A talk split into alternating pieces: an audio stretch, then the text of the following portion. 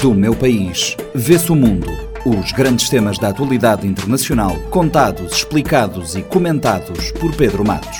De leste a oeste, de norte a sul, o que nos une e o que nos separa. Quintas-feiras, 10 e meia da manhã e 4 e um quarto da tarde, na Rádio Morabeza, do meu país, vê-se o mundo, também disponível em formato podcast nas plataformas digitais.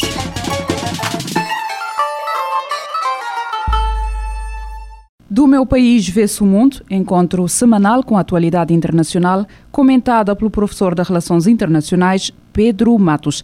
Pedro, bem-vindo. O ministro dos Negócios Estrangeiros russo esteve num périplo por Angola e África do Sul. O que veio fazer Lavrov a estes dois países africanos? Olá, caros ouvintes, sejam bem-vindos.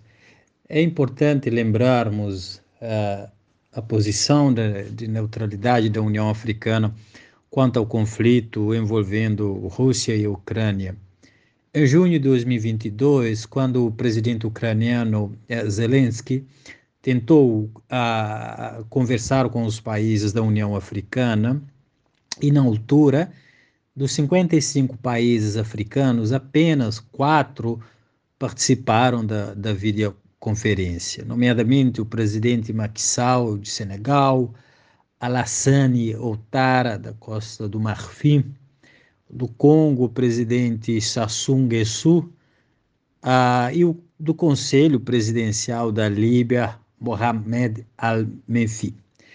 É, de igual modo, também importa salientar um ponto, que a neutralidade não significa neutralismo, que é uma política dotada pelo próprio país. A neutralidade, enquanto uma tomada de posição circunstancial, é, é para os países africanos é importante colocar à mesa todos os atores envolvidos de modo a entender essa neutralidade. Colocar os Estados Unidos, os países europeus, Rússia e China.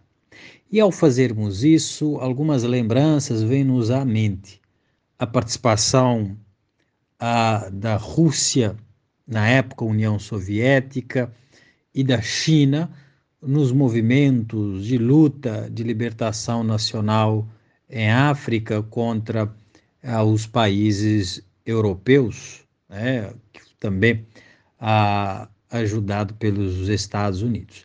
Então, não é uma corrente internacional que condenando a invasão da Rússia contra a Ucrânia, que vai automaticamente obrigar os países africanos a entrar nessa corrente.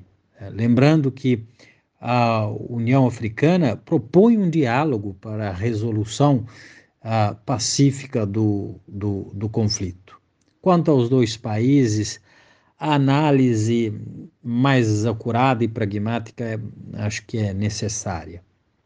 A África do Sul, de Nelson Mandela, do país promotor a nível regional e internacional, nas operações de manutenção da paz, da defesa dos direitos humanos, da diplomacia pacifista, né? e, e, e viu-se confrontada, a África do Sul vendo-se confrontada com desenhar de um novo cenário da ordem global, cujos recursos como petróleo, gás, é, afetados por esta guerra, têm no continente africano grandes produtores. E a África do Sul, considerada uma potência a nível do, do continente africano.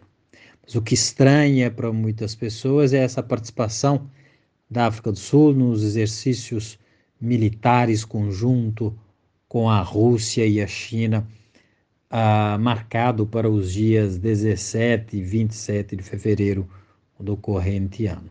É, aponta a, a, a, Pretória, né, desse modo, é, acabou escolhendo um lado. Inclusive, a ministra de Negócios Estrangeiros considerou que esse exercício é normal, envolve é, um tipo de treino com os países amigos. Em Angola, Lavrov lembrou o apoio histórico ao país. Que cartada foi esta, usada pelo ministro dos Negócios Estrangeiros russo? É, é Angola é que está mais presente a participação da União Soviética para a luta de libertação nacional. Há muitas relações econômicas entre esses dois países, sobretudo na área de hidrocarbonetos, mas de indústria, tecnologias de pontas. Ah, e na sua visita a Luanda, o ministro de Negócios Estrangeiros russo, Lavrov, chegou a comparar, inclusive, o conflito na Ucrânia com a guerra em Angola, com as guerras que Angola já enfrentou. Ao lembrar que a operação russa, a estratégia russa, ah, se dá em razão de os nazis eh, terem apelado, né, matar os russos e, e conforme a diplomacia russa, esses neonazistas acabaram tomando o poder em Ucrânia. Daí a própria justificação de fazer um processo de desenificação do, do país. Né? Para, para o Lavrov, né, esse é um governo que ascendeu ao poder e proibindo a manifestação da cultura e línguas russas. Portanto, é uma operação que ah, vai fazer com que haja a eliminação desse é, inimigo ele compara nesses termos, dizendo uh, ou lembrando do apoio da União Soviética ao MPLA na sua guerra contra Portugal e depois na guerra civil contra a UNITA apoiada pelos Estados Unidos e pelo regime de apartheid na África do Sul. O ponto de comparação é claro: independência e direitos dos povos, que de fato, para nós os africanos, ah, foram custosos esses dois. Né? Perdemos várias ah, vidas nesse, nesse processo, mas cuja luta era necessária. A cartada de Lavrov é certeira porque é, coloca uma pergunta aos angolanos. Angolanos, lembrem-se de quem esteve ao vosso lado quando os portugueses e outros países, inclusive Estados Unidos, ajudando. Os partidos aqui bombardearam vocês. Éramos nós que estávamos ao vosso lado. Então, a visita tem por objetivo convencer as autoridades angolanas a rever o posicionamento quanto ao conflito Rússia-Ucrânia. Haja vista que a Angola tem tomado posições alternadas quanto ao conflito, envolve momentos de condenação da invasão, momentos de ah, neutralidade, e, e, a situação em Angola é muito mais complexa do que a da a, a, na África do Sul, pela presença expressiva da Rússia no armamento das Forças Armadas de Angola, que os Estados Unidos, num encontro recente envolvendo ao presidente de Angola, José Lourenço, os Estados Unidos se dispuseram a ser um novo parceiro militar do país. Por outro lado, há parcerias fortíssimas na área de exploração de diamantes, tecnologias, investimentos na agropecuária, indústrias pesadas com a Rússia. Né? Então, esses investimentos não vão evaporar de um dia para o outro. São entre esses dois países que a diplomacia de Lourenço tem é, procurado dar ali também a sua cartada. Caberá, de fato, ao governo navegar neste mar conturbado que nos faz lembrar o, a, o contexto da Guerra Fria a, neste país. Angola. O posicionamento de muitos países africanos em relação à guerra na Ucrânia tem sido de neutralidade, até numa gestão difícil de relações com parceiros o que é que isto pode significar do ponto de vista do futuro das relações destes países a leste e a oeste? Como eu disse, é, é importante entender essa postura africana, o posicionamento de muitos africanos em relação à guerra na Ucrânia, numa perspectiva histórica, bem como o papel da União Soviética nas independências africanas. Ademais, a África, ao tomar uma decisão por maioria, de neutralidade não está a ignorar as tragédias diárias provocadas por essa guerra. Ela está a dizer que os meios que os países envolvidos estão empregando, de ambos os lados nesse conflito, não são os ideais, né? É, não vão acabar com a guerra. Antes, pelo contrário, como nós temos assistido, os meios envolvendo desde as sanções econômicas aos armamentos.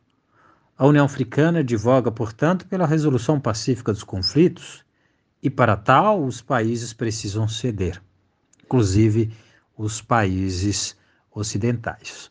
É óbvio que é uma guerra que tem impactado os países africanos, que dependem dos cereais da Ucrânia e tem enfrentado a alta subida dos preços dos alimentos, diminuindo a qualidade de vida uh, uh, das populações.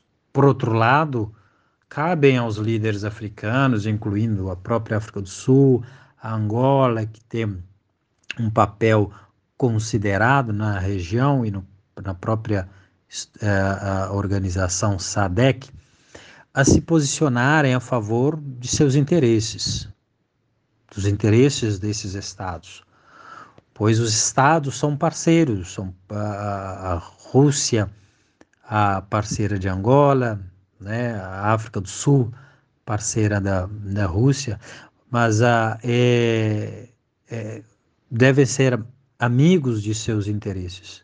Angola deve ser amiga de seus interesses, porque no fim é, são esses governos, os governos angolano e sul-africano, que deverão prestar conta à população. Do meu país, vê-se o mundo. Os grandes temas da atualidade internacional, contados, explicados e comentados por Pedro Matos.